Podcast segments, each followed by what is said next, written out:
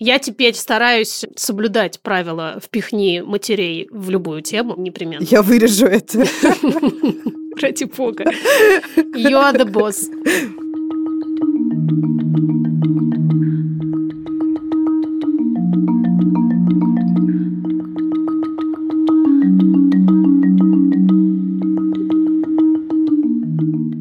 Привет, привет! Здравствуйте, здравствуйте! Здравствуйте, привет! И это подкаст «Никакого правильно» студии «Либо-либо». Мы снова здесь с хорошим и веселым эпизодиком добрым, лиричным, нежным и местами грустным, в общем, с депрессивным стендапом. Кто ты? Кто я? Не знаю я ответа до сих пор на этот вопрос, по большому счету, но зовут меня Маша Карнович Вулуа. А меня зовут Ксукс Красильникова, и вместе мы хлеб и зрелище российского подкастинга. е Мы в этом эпизоде говорим про... Хлеб и зрелище.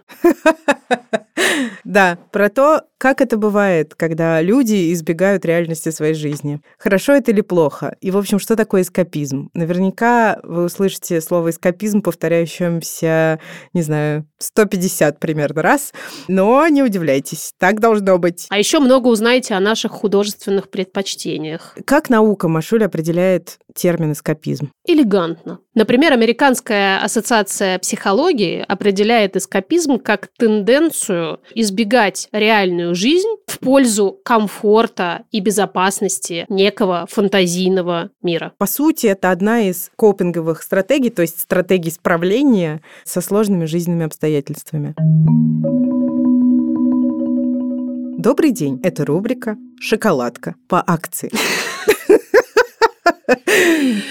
В ней мы вспоминаем про вкусную еду, но не только вкусную, еще и полезную, особенно полезную для нашей с вами психики. А помогает нам делать эту рубрику наш партнер, сервис доставки вкусных и свежих продуктов Озон Фреш. Наша главная героиня, главная, потому что именно в честь нее мы назвали эту рубрику, это шоколадка по акции!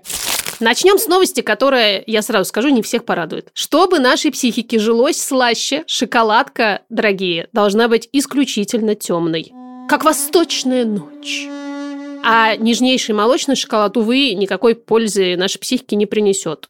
Но может порадовать своим вкусом. Никогда не соглашусь, это... Мы при... знаем твои ненормальные привычки. Это приторно. Все люди как люди. Невкусно. А в темном, как восточная ночь или западная, шоколаде ученые нашли что? Серотонин – это же наше любимое нейрохимическое соединение. И вы же знаете, конечно же, что у нас есть мем любимый, а на что такое офигенное мы экономим серотонин. Так вот, это тот самый нейротрансмиттер, который помогает нашему настроению. И не только настроению, а еще когнитивной функции.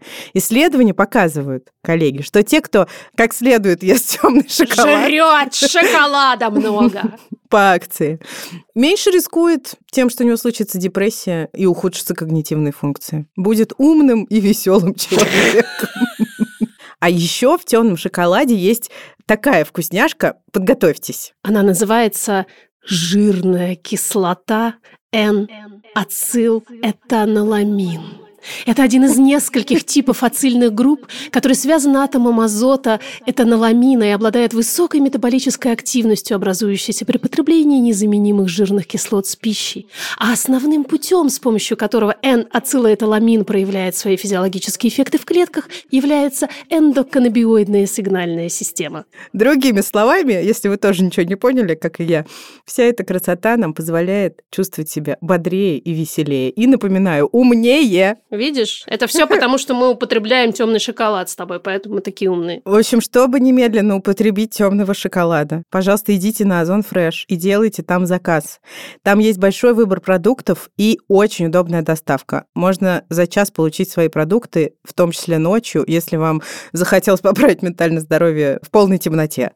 Шоколад темный и ночь темная. И, конечно, у нас есть промокод никакого. Он дает скидку 10% на все товары из категории продуктов продукты, то есть, собственно, на продукты. Все подробности, ссылка на Озон Фреш и промокод в описании эпизода. Обязательно тыкайте, заказывайте, ешьте.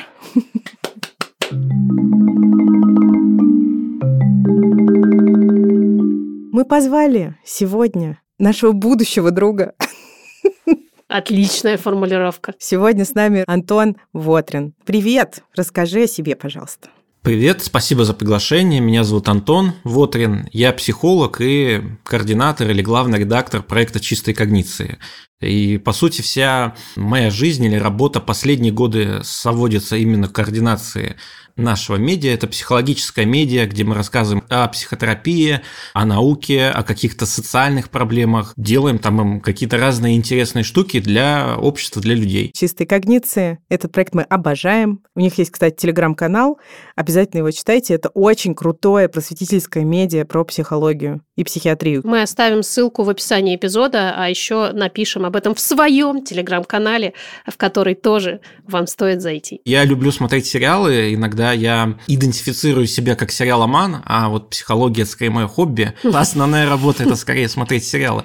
Но вот в последнее время, так как я ну, практически все уже сериалы интересные посмотрел, а хорошего выходит мало, я стал больше работать. Поэтому сериалы я смотрю уже, конечно, меньше. Сейчас как выяснится, что ты не смотрел какие-нибудь наши любимые сериалы, и твоя жизнь потом изменится навсегда. Ну, вряд ли, вряд ли, вряд ли. Ну, вряд ли, вряд ли. У меня главный вопрос, Антон. Ты сказал, что это твоя работа. Как ты монетизируешь просмотр сериалов? Я смотрю сериалы совершенно бесплатно. Это мне не нравится.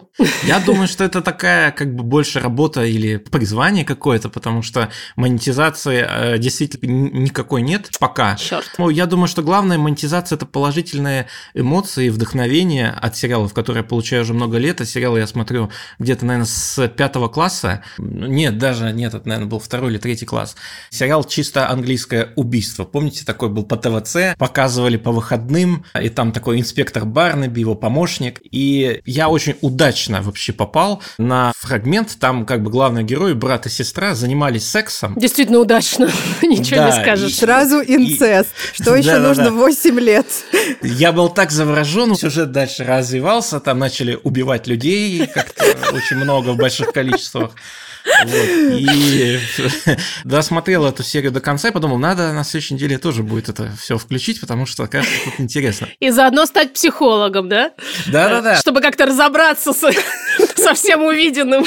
Ну, отчасти да, то есть э, сериалы интерес к человеческой психологии, они, конечно, пробудили, потому что загадки нашего разума, какие-то семейные конфликты, общение, страхи, все это очень много в сериалах. И когда мне было лет 15-16, мне очень нравились персонажи типа Доктор Хаус, Патрик Джейн такой был менталист, да, Да, то есть вот эти конечно. вот такие умные Раскладки. чуваки. Патрик, Джей, ну... Да, да, да, ну это же вообще, вот как они там все это разбирались, как они ловко находили решение самых запутанных каких-то кейсов, как они уверенно общались. Поэтому, конечно, мне хотелось тоже стать умным, таким же, как они. Ну а где узнать интересные знания, как не на факультете психологии? В общем, не очень это получилось, как казалось, но... Но ты старался. Слушайте, давайте, знаете, как сейчас назовем один свой любимый сериал. Мария, вам слово. Один? Один, Маш, один. Are you Один. kidding me? Нет, я не могу.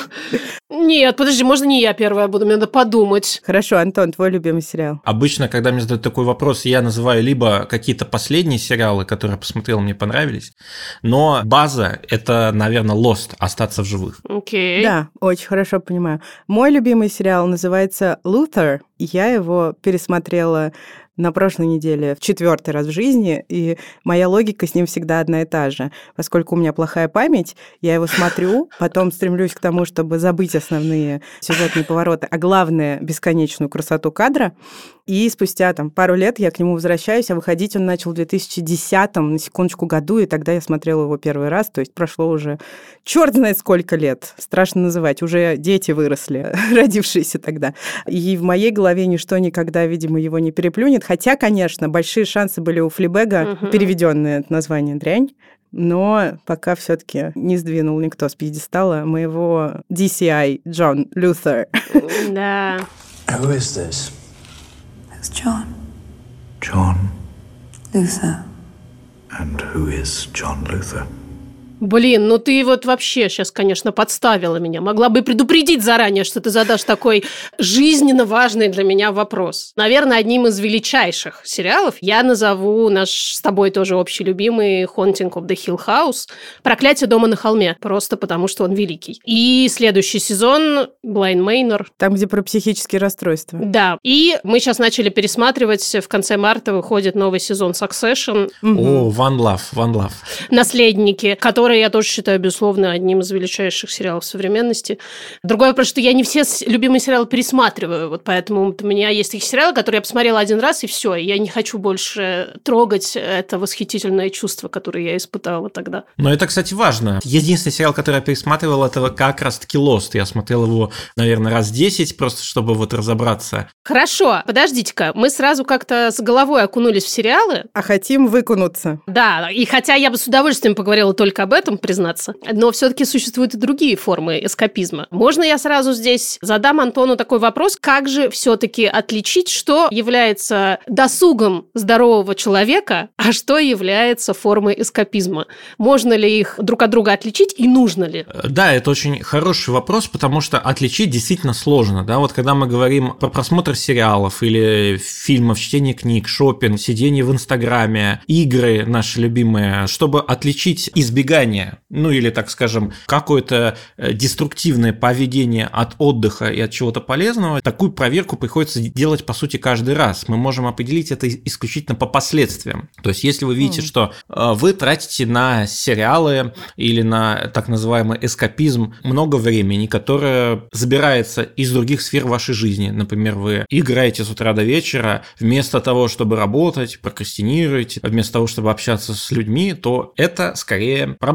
Если же это вообще никак не мешает или наоборот помогает, вы в этот момент отдыхаете, расслабляетесь, то все хорошо, можно продолжать э, заниматься этим дальше. Ведь по сути эскапизм или какие-либо стратегии избегания или такого легкого дофаминового досуга, как его еще называть, в них ничего плохого нет, они даже очень нужны, потому что ну, мозг должен отдыхать. И даже если мы используем эти действия для того, чтобы бороться со стрессом, ну это тоже хорошо, ну, они же нам помогают. Я целую неделю работал, или у меня какие-то проблемы, пришел, включил сериальчик, посмотрел, а там настроение поднялось, и хорошо как-то стало. и А там людей убивают, опять же. Инцест кругом. Ну так это целая жизнь, да? Ну, вот Конечно. А ты думаешь, моя-то еще ничего, ничего, нормально еще живу, все в порядке Да, пока. да, да. Ну, я просто часто встречаю такой нарратив, что типа, ну, это какая-то проблема. Или вот, вот эти все страшилки про то, что там современное поколение испортилось, оно целыми днями смотрит сериалы, фильмы, играет в игры, оно тупее. Ну, да нет, ну, это просто такой досуг, такая часть жизни. Это действительно очень интересно. Часто это бывает полезно. И многим из нас помогает. Ну, просто здесь нужно каждый раз себя спрашивать, рефлексировать. То, что я сейчас делаю, насколько это работает на меня в долгосрочной перспективе. Потому что в краткосрочной это понятно, нам всегда будет хорошо. Но если вы вот так посмотрите там на последние месяцы, и вы заметите, что оказывается это уже превратилось в форму прокрастинации,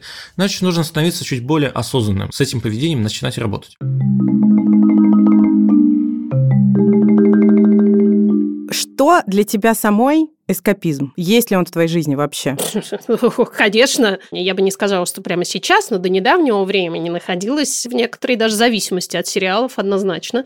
И это совершенно точно была форма эскапизма, а не досугом здорового человека, потому что я, будучи человеком осознанным, понимала, что я туда ухожу с совершенно четкой целью для того, чтобы отключить мозг, не участвовать в текущей реальности, желательно никак. И действительно, в какой-то момент я обратила внимание, что мне от этого становится тяжело.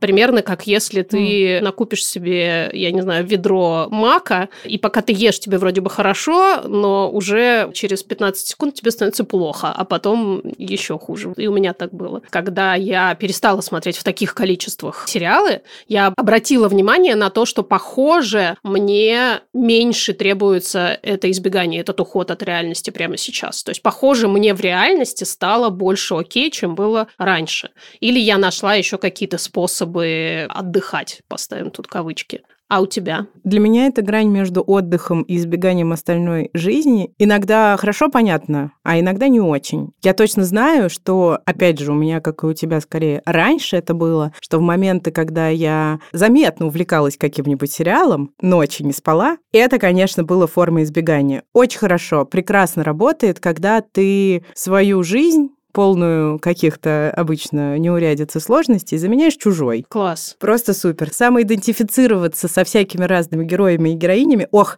как мне в этом смысле героиня Светлячок, она же дрянь, актриса Фиби Уоллер-Бридж, ложилась на меня просто великолепно. Ложилась на тебя. Ложилась на меня, да. Очень хочется быть, как она, и влюбляться в священников. Но нет, потом, например, ты не высыпаешься, а жизнь твоя вот эта вот во всем своем многообразии, а иногда хреновости продолжается. Сейчас у меня практически нет избегающего поведения. Не потому, что моя жизнь стала намного лучше и безоблачнее, скорее наоборот. Предполагаю, что это происходит потому, что я не успеваю. Вот так вот. И за стремлением к тому, чтобы сделать миллион дел разного масштаба, которые мне делать нужно, которые я считаю, что мне делать нужно. Я просто не могу. Теперь ночами ты просто монтируешь подкаст вместо того, чтобы смотреть флибэк. Причем преимущественно ночью субботы на воскресенье. Ну класс! Другие ночи не успеваю.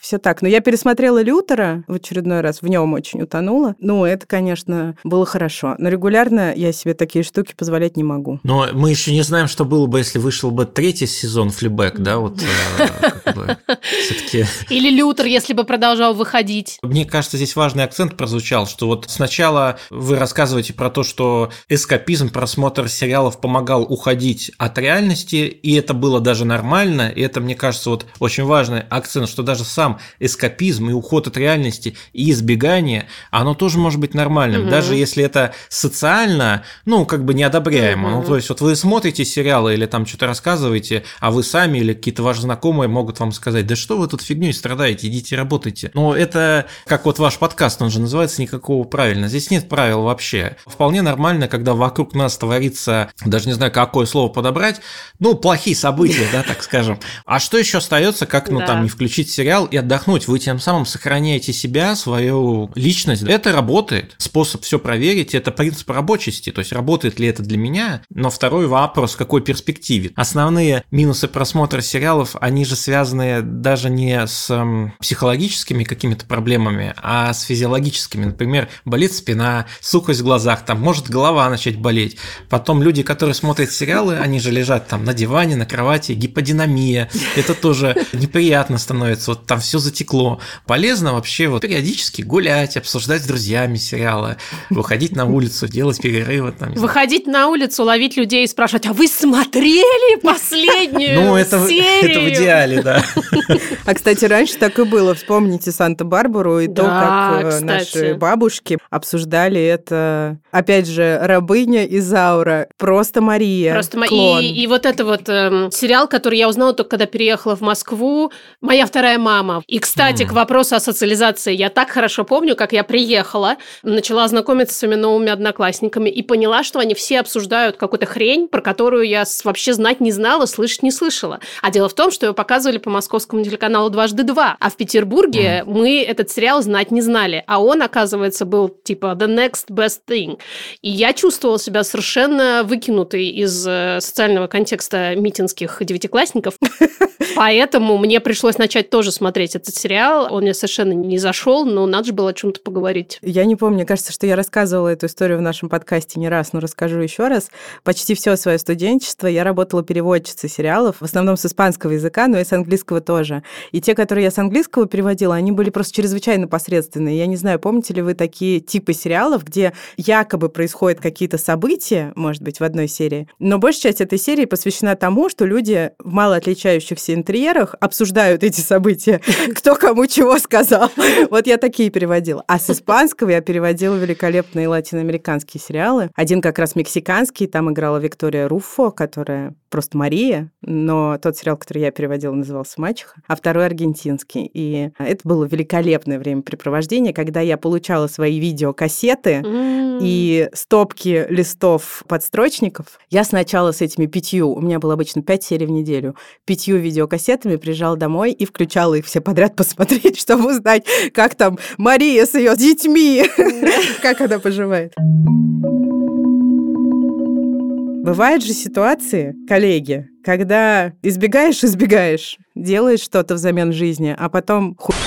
и депрессия. Или наоборот, у тебя депрессия, и ты такой, а пойду-ка Да. я жить в книги или сериалы или что угодно еще. Компьютерные игры. Да, стриминги, покупки и все остальное. И исследования говорят нам, что так э, нередко, собственно, и бывает. Причинно-следственные связи здесь перевернуты местами. И те же подростки, которых так любят э, чморить за вот это вот избегающее поведение и жизнь в digital, они зачастую сначала испытывают какие-то негативные последствия ментальных расстройств, а уже потом находят способ как-то с этим справляться, который обществу не нравится, а вовсе не наоборот. Мне кажется, что это очень важная мысль. Все так, я согласен, что очень часто люди с эм, ментальными расстройствами, в частности, там, с тревогой, с депрессией, склонны вообще к избегающему поведению, потому что тот дискомфорт эмоциональный, который они испытывают, ну, он достаточно тяжел, и уйти в просмотр сериалов или в игры, ну, по сути, один из тех доступных способов, которые очень легко использовать. Что делать? Вообще, в идеале, конечно, это нужно замечать за собой, развивать те самые навыки осознанности, или если это происходит с вашим близким, то нужно давать бережную обратную связь, что, может быть, с тобой что-то плохое происходит, и обращаться к специалистам, потому что бороться-то тут надо не зависимостью от сериалов и не снижать количество проведенных часов, играя в доту, а с депрессией и с тревогой. Ответ такой, наверное, слишком уж банальный, что нужно обращаться за помощью. Это супер ответ. Мгм. Мы всегда так говорим, не стареет, знаешь. Да. Я сейчас поняла, что мы забыли главное. Главный вид контента подкасты. В моем случае это работа в первую очередь, но я вспомнила такую штуку. Избегающее поведение еще может быть формой отстранения от э, своего внутреннего мира даже вне депрессии или тревожного расстройства или другого ментального расстройства. Но я просто не хочу сталкиваться с самой собой. Мне желательно этого делать поменьше. И поэтому у меня это происходит уже несколько лет. Я принципиально не засыпаю без контента. И в 99% случаев это подкаст. Так как в целом я засыпаю быстро, то из эпизодов, которые я включила на ночь, я ничего не помню на утро. Но очень клево. Никаких руминаций, лишних размышлений о том, насколько я не такова, какова должна была бы быть. Обычно почему-то я слушаю новостные подкасты на ночь. Во, вообще класс. Просто то, что советуют специалисты. Если еще одновременно при этом смотреть в телефон, чтобы побольше вот этого синего излучения в глаза получить, то просто будет вообще топчик, конфетка. Но от этого и сон хороший, как бы. А мы засыпаем в обнимку с Джеффом, как ты знаешь. Джефф – это прекрасный, прекрасный человек. Джефф Уоррен, совершенно замечательный meditation teacher. Великолепный, изумительный. И великолепный, изумительный. У него прекрасный голос. И именно его нужно слушать перед сном, потому что он также вытесняет твои собственные руминации и мысли, но он вытесняет, понимаешь, не новостями о э, разрушениях, экономическом э, деклайне и войнах, а тем, как э, прекрасно ты такая, какая ты уже есть. И, понимаешь, Джефф уже это знает. И он просто монотонно каждый божий вечер напоминает мне, что все нормально. Понимаешь, Машуль, про тебя-то он знает. Он и про тебя А про знает, ты просто слушать его не хочешь. Я его, на самом деле, регулярно слушаю. А зачем Джефф, если есть новости? Тоже это интересно здесь. э, Действительно. Нам важна функция какого-то поведения, да, вот есть некоторый стимул, который воздействует на вас, а какая-то вот социальная, моральная, там, интеллектуальная, рациональная оценка, она здесь не важна, то есть если вам помогает засыпать иностранный агент или человек, объявленный экстремистом, и вы спите спокойно всю ночь, ну и окей, то есть зачем бежать за тем, что считается более социально одобряемым медитатор вот этот. Нет, подожди, не Антон, не социально одобряем, мною одобряем. Это, А. очень, это очень важно в нашем контексте. Ну, это, да, здесь, конечно, важный момент, и тут, наверное, стоит прислушаться. Да, вот, видишь, вот, спасибо. Ты слышишь, это профессионал сказал, человек э, Да. с высшим образованием. Хорошо.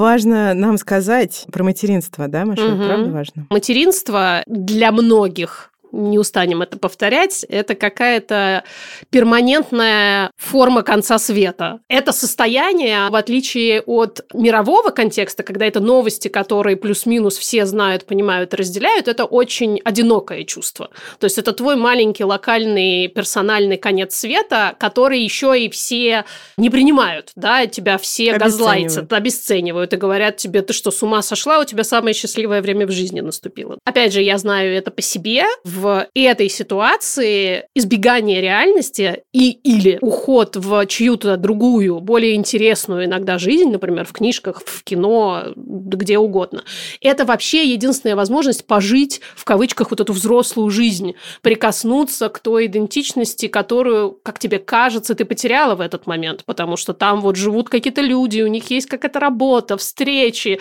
наряды, кофе, я не знаю, секс, что угодно. У них есть жизнь. Ты 18 дней не мыла голову, и ребенок орет, и вообще тебе кажется, что жизнь закончилась. И мы даже сейчас не говорим про депрессию. Какой бы глубины ни был этот эскапизм, это действительно просто бывает самым настоящим спасением. И буквально единственным, потому что мы знаем, что матери часто бывают очень маломобильны, и они не могут себе организовать какой-то другой досуг, кроме того, чтобы, как я, например, лежать часами в долбанной кровати и кормить часами долбанного ребенка. Алёша вырастет и будет слушать это, Машуль. Да, да, да. Люблю тебя, мое солнышко, сыночек мой дорогой. Высосал из меня всю жизнь, но я справилась. Благодаря сериалам. Спасибо сериалам, да. Что-то ты еще скажешь про материнство? Когда я лежала в психбольнице после того, как стала матерью, там же ничего нельзя. В том числе нельзя электронные устройства. Телефон тебе выдают раз в сутки вечером. Важно, это было в той больнице, где я лежала 6 лет назад. Сейчас, может быть, и там, и в других местах есть больше вариативности. Но я уже в конце вот этих полугода, что я там провела, я протаскивала ноутбук Мгм. под одеяло и смотрела сериал «Внимание! Скорая помощь». О, да. Помните? Моя любовь. По чуть-чуть. Однажды меня запалили. Да. Еще одним способом избегания реальности в вышеобозначенной психиатрической больнице было написание книги твоей. Это может быть не совсем избегание, это там некоторая переработка своего опыта, но мне кажется, это тоже возможность как-то вот от этих стен отключиться немножко. Попытка упаковать немножко вот этого невероятного хуйвоза в слова. Мгм. Скорее так. И еще я там занималась тем, что читала палату номер 6. Я пыталась соотнестись с, с очевидными более-менее литературными героями. Ну и когда тяжелая депрессия, то еще же когнитивные функции затормаживаются, поэтому палату номер 6 я читала очень долго. И ходила кругами по двору больницы, слушая «Отцы и дети». В исследованиях, которые я нашла, выделяют две формы. Фактически Антон об этом уже сказал. Адаптивные и дезадаптивные формы эскапизма. Да? И это действительно штука, которая очень субъективна, и даже в исследованиях в основном опираются на субъективные, мне кажется, ощущения участников этого исследования. Опять же, как справедливо заметил Антон, количество часов, которые ты играешь в игры или смотришь сериалы, на самом деле не значит примерно ничего. Потому что для кого-то и две серии подряд это будет уже, ну все, конец вообще, и значит, что мне совсем плохо. А для кого-то и все выходные провести за просмотром, это ничего страшного, потому что потом ты в понедельник встал и пошел там жить свою жизнь. Это же еще меняется с изменением контекста. То есть, э, если вы много-много дней работали, то вам требуется какой-то длительный такой отдых. Ну и в том числе этот отдых может быть таким лежать, смотреть сериалы, спать, да, ну вот представьте, у вас была целый месяц ударного такого на работе, то, конечно, хочется потом как следует выспаться. При этом среднестатистически для вас не свойственно так много спать. Вам нужно меньше, если вы обычную жизнь какую-то легкую такую, ну, как и все мы, конечно, легкую, беззаботную Ну, жизнь. как такую всегда, живем, да, то- да, да. Поэтому, безусловно, очень субъективные какие-то ощущения, субъективная оценка последствий, и более того, все это с течением времени тоже может меняться. Когда ты долго смотришь какую-то сагу, в моем случае это было на самом деле один раз с друзьями. Я никогда не забуду, как я первый раз посмотрела последнюю серию «Друзей». Вот эти вот долбанные ключи, оставленные на кухонной стойке, я потом сидела, я мало того, что я рыдала просто белугой, я не могла реально прийти в себя, я не могла вернуться к жизни, потому что как? Это же мои люди, что значит я больше их не увижу? Но, к счастью, с друзьями это лечится тем, что ты просто 14 тысяч раз пересматриваешь все подряд. Ох, Ну когда книжка заканчивается, так тоже бывает. так тоже бывает. Я, я бы здесь вот добавил, что если у наших э, слушателей вот такое происходит, то это абсолютно нормально. О, спасибо. Естественная реакция на установление каких-то связей с героями, формирование привязанности, потому что когда долго смотришь, читаешь, что глубокое чувство зарождается, и когда все заканчивается, это очень грустно. Мгм. Когда заканчивалась «Игра престолов», «Лост», «Хорошая жена», «Клиника», многие люди описывали невероятное какое-то ухудшение настроения, симптомы тревоги, уныния, им было плохо, они не могли найти себе место и так далее. Поэтому я всем рекомендую всегда обсуждать сериалы, э, не оставаться наедине со своими эмоциями. Очень хорошо сейчас как раз перейти к некоторым способам что-то сделать с тем, что ты чувствуешь, что все-таки как-то не окей твой эскапизм становится, вот это вот субъективное то самое Ну, как-то ощущение. дискомфортно. Что-то вот ты понимаешь, что что-то не то. Такой тезис, если вам дискомфортненько, сделайте свою жизнь повеселее.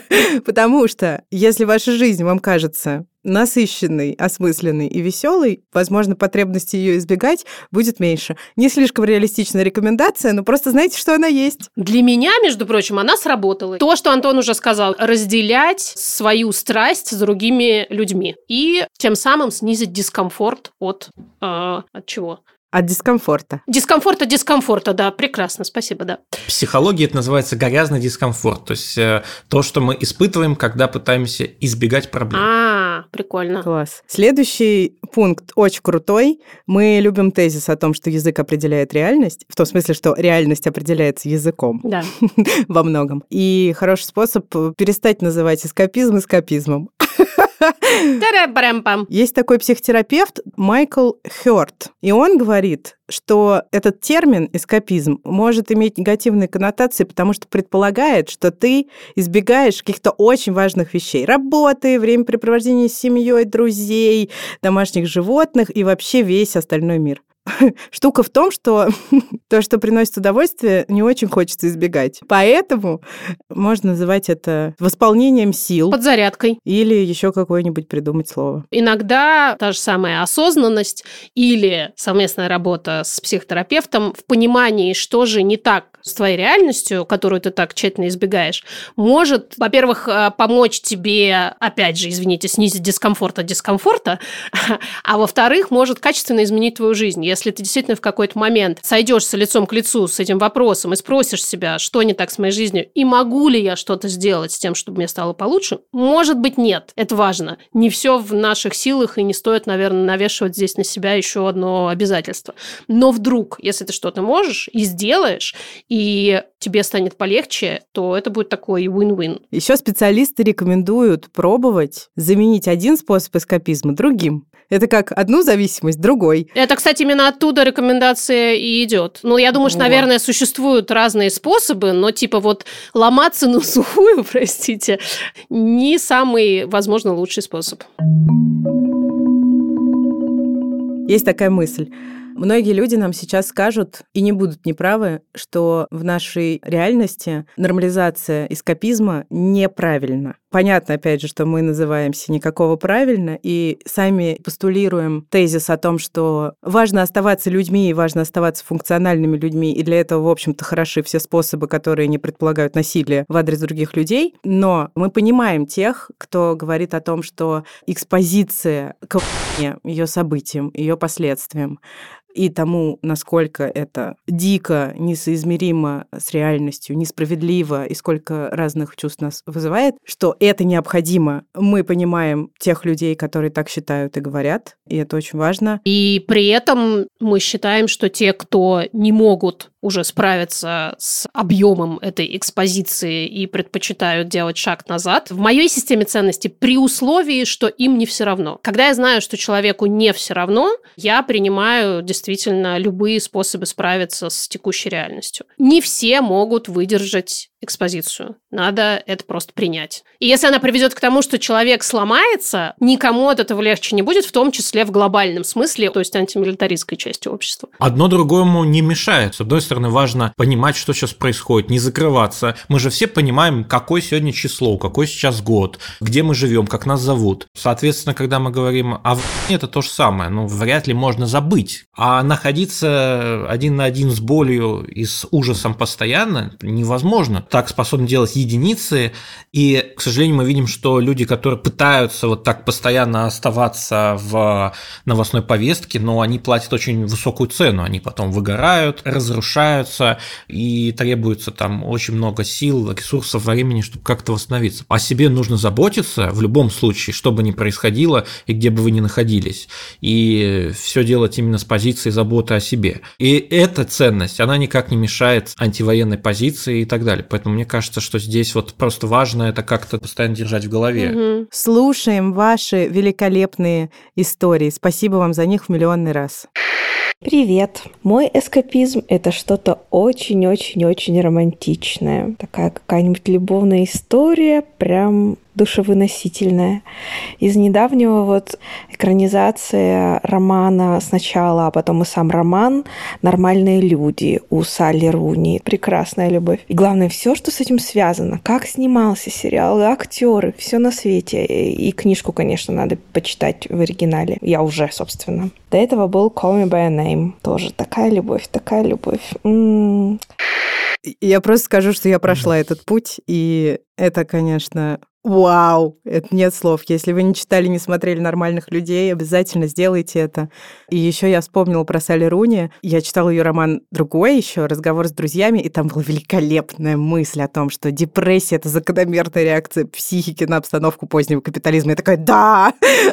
Плюс один к Normal People – это потрясающий сериал, мне кажется, один из лучших на тему любви постмодернистского периода. И э, я бы еще рекомендовал этот сериал посмотреть в первую очередь всем мужчинам, потому что там классно показано, как нужно заниматься сексом. Да, там про консент. И разносится в пух и прах идея про то, что консент убивает химию и вот это все. Роскошно, абсолютно. Ох, пойду пересмотрю. Привет, Маша Иксукс. Мой способ эскапизма – это Sims. Я играю в них с самого детства. Это такой кайф найти себе красавчика, построить гигантский роскошный дом, угрохать на него все деньги и родить кучу деточек и ухаживать за ними. Я даже вкачивала свойства симов, такой как многодетность, чтобы они сразу по три ребенка рожали, чтобы долго не ждать. Но знаете, что я заметила? С тех пор, как я родила сама, Sims резко стали child-free. Теперь они живут для себя, много путешествуют, и некоторые из них бисексуальны. Наверное, это происки НАТО.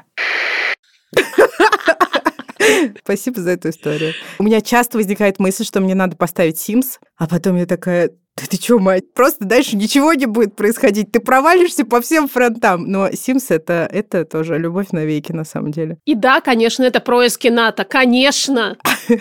И мне кажется, что это такой ultimate эскапизм. Ровно потому, что ты Да. настолько избегаешь жизни, что ты строишь жизнь другим людям. Да, абсолютно. Come on, Сналан. Здравствуй, дорогой подкаст. Побег из жизни — это, мне кажется, базовая моя потребность. Особенно после того, как я родила сына, потому что мне хочется сбежать от этого мира. Здесь очень сложно показывать свои чувства, свое мнение, чтобы не быть осужденной, особенно когда ты э, мать трехлетнего ребенка, которому ты разрешаешь плакать, а, которому ты разрешаешь чувствовать. Это началось еще с детства. Я убегала в мультики, в телефон, чтобы не жить, потому что жить для меня это страшно, больно и нету какой-то поддержки. Когда я родила, этой поддержки вновь нету. И благодаря своему мужу и психотерапевтке я выбираюсь из этого состояния, и мое экранное время становится меньше 7 часов в день, что меня безумно радует. К вопросу о материнстве. А еще меня вдруг внезапно осенило, что так называемые высокочувствительные люди, к которым мы себя относим, и в особенности я себя к ним отношу, действительно иногда тупо не выдерживают жить жизнь, потому что мы ее получаем с точки зрения стимулов настолько более активно, чем люди менее чувствительные, что иногда хочется просто тупо отключиться. Потому что э, чувства людей в сериалах не так сильно мучают, как э, чувства твоих ближайших родственников, например. Ну или тех, кто мимо проходил и успел тебя наосуждать, обесценить и рассказать тебе, как надо правильно жить. Да. Антон сделает вывод.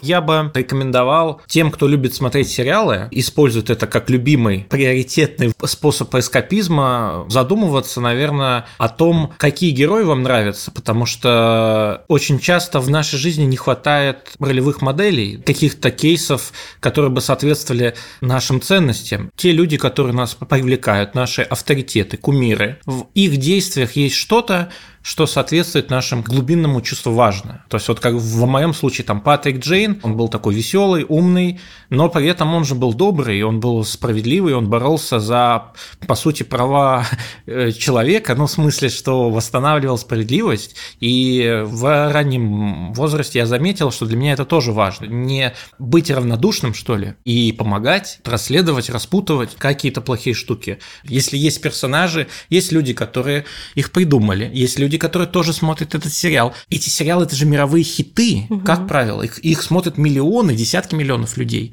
Им нравятся те же самые персонажи, что и вам. Это уже способ объединиться на этой почве и в какой-то степени увидеть, что мы не одиноки в этом мире. Я думаю, что это еще очень соприкасается с эм, воображаемым другом, которого мы рекомендуем в mindfulness практиках для детей в подкасте «Так себя ведут». И мне кажется, что даже когда ты взрослый, воображаемые друзья могут не навредить. Вообще офигенно. Конечно. Я вот часто внутри головы разговариваю с Алексеем Навальным на какие-то добрые темы. Конечно, это не очень пиар для меня, потому что подумают, что я очень странный психолог. Для меня это, наоборот, было бы конкурентным преимуществом. Вообще просто, да. Во время внутреннего монолога вообще самая офигенная идея всегда приходит. Кто еще накидает таких идей, как не воображаемый друг или какой-то визави вот этот? Ну, да. супер.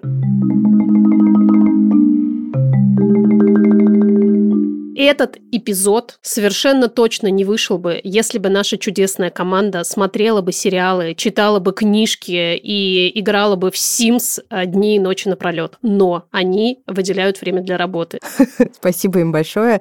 Продюсерка Юлия Стреколовская, звукорежиссер и саунд-дизайнер Юра Шестицкий и художница Наташа Полякова. Наши дорогие любимые. И вы тоже наши дорогие любимые. Очень. И мы прощаемся с вами, потому что именно так поступают с дорогими любимыми людьми но ненадолго, а до следующего вторника. Мы точно знаем, что наш подкаст – это тоже форма эскапизма для многих из наших слушательниц. Они часто нам пишут, что уходят в наш треп, потому что это безопасная и комфортная зона, где можно побыть с людьми, которые э, разделяют с тобой одни и те же ценности. В общем, эскапизм в самом хорошем смысле Вообще, слова просто лучший вариант. Если бы проводились исследования, сто процентов мы были бы в топе этого рейтинга. Да, не забывайте про нашу акцию «Приведи друга».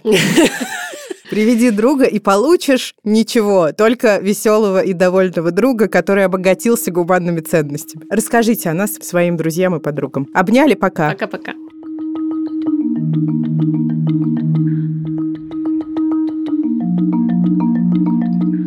N-ацетилэталоламин. N-ацети... Нет, N-ацил...